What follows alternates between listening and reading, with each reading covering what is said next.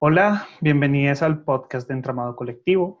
Somos un grupo de personas que desea construir conjuntamente procesos de cambio social y personal a partir del reconocimiento de distintas conexiones que existen en el mundo.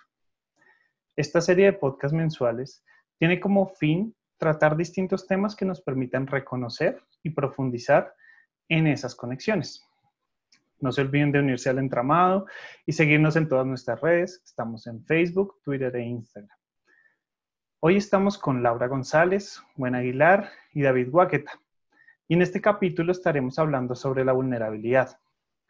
Para ello, tenemos una invitada muy especial y muy querida. Ella es Priscila Antil. Bienvenida, Priscila. Si quieres, cuéntanos un poco de ti antes de iniciar. Hola, buenas tardes. Muchas gracias por la invitación. Eh, ¿Qué cuento de mí? Em, digamos que un poco retomando el tema que nos convoca hoy, yo creo que es un poco em, trazando mi historia de, vida y de tal vez lucha y militancia. La vulnerabilidad es como fundamental en ello. Em, considero que soy una feminista convencida. y entonces, pues, eh, mi camino de vida se ha encaminado también a eso, ¿no? A luchar un poco acerca de, los derechos colectivos de, las mujeres en particular. Y por eso estoy muy involucrada en, en la Fundación Lugo, que tiene acciones en Colombia y en Canadá, y un poquito más, cada día más en Brasil también eh, que trabajamos en feminismo y, antirracismo.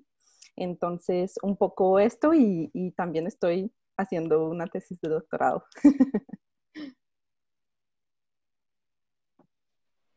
Qué bueno, Priscil, gracias por, por, estar acá, por juntarse, por juntarte, perdón, aquí con nosotros. Mm, para, para, iniciar, es bonito que, que inicies como también mezclando todo este tema de la vulnerabilidad con tu propia vida y con tu propia experiencia. Pero me gustaría que nos pudieras contar un poco de, para ti, desde tu experiencia, desde esta militancia que has hecho, desde estas apuestas que haces todos los días en tu trabajo, en la academia, en Lugo, eh, ¿cómo podrías definir la vulnerabilidad? Mm. Eh, bueno, em, yo creo que desde mi militancia, eh, definitivamente la, vulnerabilidad para mí ha pasado por el cuerpo, ¿no? Por, yo siempre digo que cuando me percaté con el feminismo, me dolió mucho, em, porque yo creo que al momento que te percatas con el feminismo, eh, te das cuenta que muchas cosas no van. y entonces como que tu vida se revuelca de A hasta Z y, y entonces empiezas a cuestionar muchas cosas de tus relaciones eh, afectivas, emocionales, de tu familia. Y, y, entonces es como atraviesa todo tu cuerpo. Y un poco es, es, es eso, es darte cuenta de, de tu propia vulnerabilidad, ¿no? Em, y, y entonces creo que yo como percibo la vulnerabilidad, eh, creo que la percibo como algo colectivo, ¿no? Yo creo que tenemos mucho problema en, conceptualizar la, vulnerabilidad como algo propio solo a cada cuerpo, sino, sino es algo mucho más relacional, ¿no? Y, y, ha sido muy difícil para mí llegar a este punto porque, porque estamos en una sociedad en donde creo que es la competición que marca mucho eh, eh, como la necesidad de no parecer vulnerable, ¿no? Y, siempre estamos expuestas y expuestos a que esta vulnerabilidad es, digamos, asociada a una forma de debilidad, de inacción y, específicamente el machismo ha sido experto en, en, hacer que los cuerpos masculinos sean como visto como, como los invulnerables, los fuertes, los paternalistas, que debían cuidar a los cuerpos feminizados o femeninos, ¿no? Entonces creo que, que, para mí este giro de comprensión de la vulnerabilidad como algo colectivo y algo de, de interdependencia entre los cuerpos, ¿no? Em, ha sido fundamental en la militancia y, y, creo que me he vuelto obsesionada con el cuerpo. o sea, bueno, es parte de, de la reflexión como colectiva, personal también, pero, pero creo que un poco porque en, yo estudio ciencias políticas y en ciencias políticas nunca se cuestionan esos conceptos porque el cuerpo es la materialidad y ya está, ¿sí? Y entonces creo que, que para mí ha sido todo un trabajo de deconstrucción de mi propia corporalidad y, y de qué implicaba eso en, en, la militancia cotidiana, ¿no? Y implica repensar muchas cosas.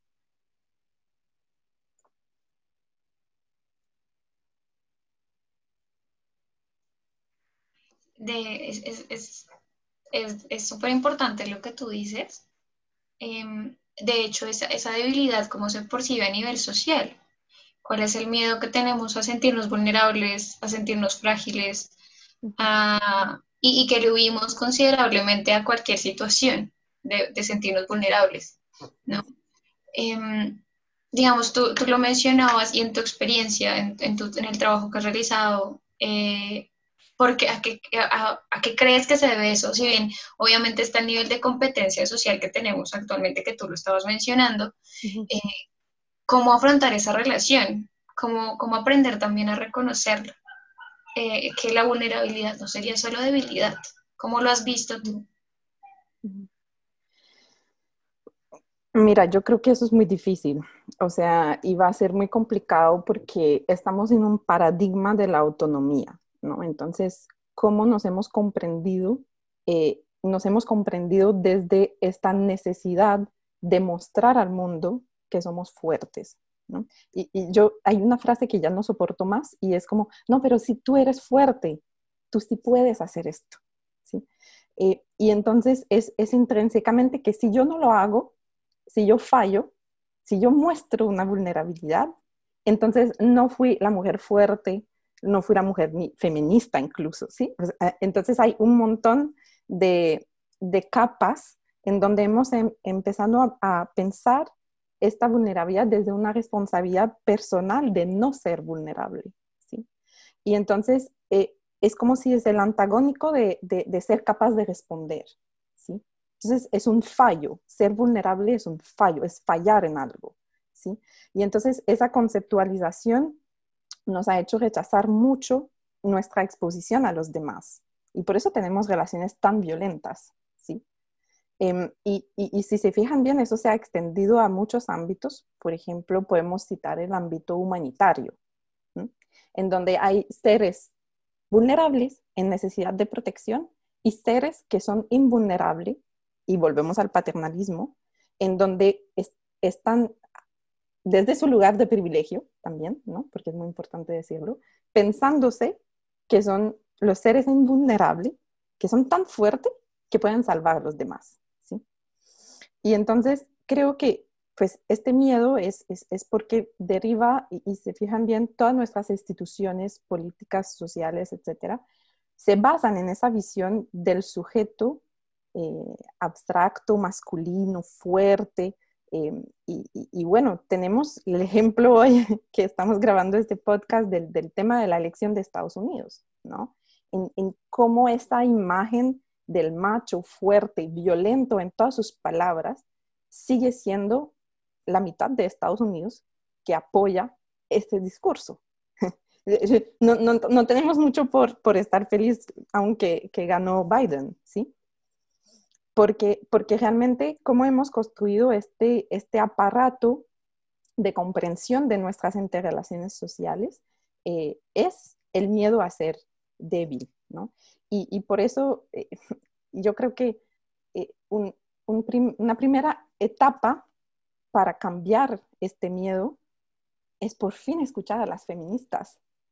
O sea, es como lo llevan diciendo desde tantos años, desde, desde yo diría siglos y siglos, ¿sí?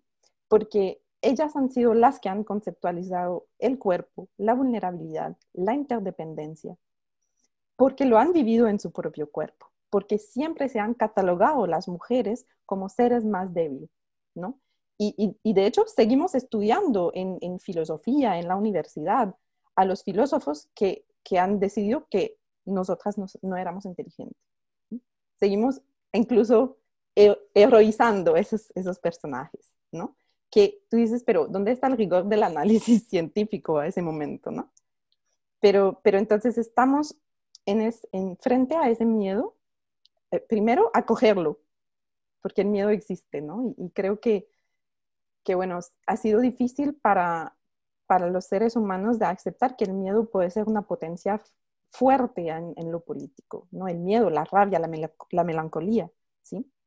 Y entonces creo que es eso, por fin escuchar las feministas, quien nos han hablado de, la interdependencia y de, y de cómo podemos pensar el cuerpo, no solamente en su dimensión material, pero que también lo discursivo, lo afectivo, las relaciones de, siempre digo en, mis cursos de feminismo, la batalla más grande va a ser en su familia, porque, porque ahí está las nuevas ontologías corporales que nos podemos pensar dentro de nuestras relaciones diarias.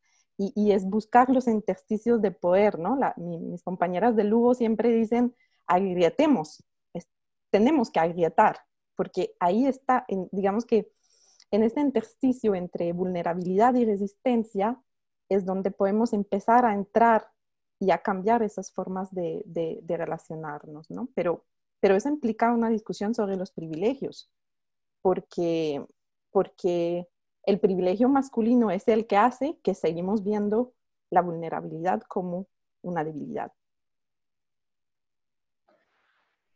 Gracias, Priscil. Sí, me parece bastante interesante la reflexión que haces y cómo retomas eh, las lógicas del capacitismo, del patriarcado, de este ser humano moderno, autónomo, liberal que se ha construido durante años y que incluso es parte de, de todo este sistema económico capital que nos enseña que hay que ser productivos, hay que hacer cosas y por eso hay que ser fuertes, hay que ser capaces, e incluso los discursos de resistencia que tú mencionas, que se construyen desde ahí mismo, lo cual me parece una reflexión muy interesante y me lleva a, preguntar un poco pensando en las personas eh, en su cotidianidad, en su vivencia cotidiana, que es un poco a lo que como colectivo queremos llegar y es ¿qué podemos empezar a hacer en nuestro diario vivir? Un poco ya empiezas a apuntalar hacia allá con esta conversación sobre las luchas con la familia y demás, pero ¿qué podemos empezar a hacer desde nuestra propia